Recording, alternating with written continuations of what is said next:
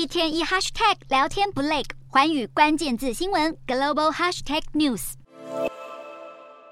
轻掌方向盘，在夜色中驾车漫游街市。俄罗斯总统普丁当地时间十九日才刚离境克里米亚，就立刻转赴乌克兰东南港城马利波。这是普丁首次造访俄国开战后占领地，也是他最接近前线的一次。普丁在俄国副总理库斯诺林的陪同下，来到一座俄军去年摧毁又重建的社区。这位曾经挥军入侵此地的侵略领袖，这次在媒体镜头前却扮成一位亲民好总统。普丁加护拜访，还到居民家中做客，听取当地人讲述。生活现况。行程结束后，普丁还搭乘直升机走访马利波剧院、游艇俱乐部等景点，似乎对俄国强占这座城市犯下的战争罪行毫无悔意。普丁在挥军入侵乌克兰后第十三个月，造访自己亲手毁灭的马利波，掀起国际批评声浪。乌克兰国防部率先开轰，发文嘲讽普丁只敢在夜色的掩护下走访这座城市，避免外界窥探俄军在此犯下的种种罪行。乌克兰总统府顾问波多利亚科更直言不讳地批评屠杀数以千。计马利波家田的凶手今天前去欣赏废墟和坟墓，因为罪犯总有一天都将返回自己的犯案现场。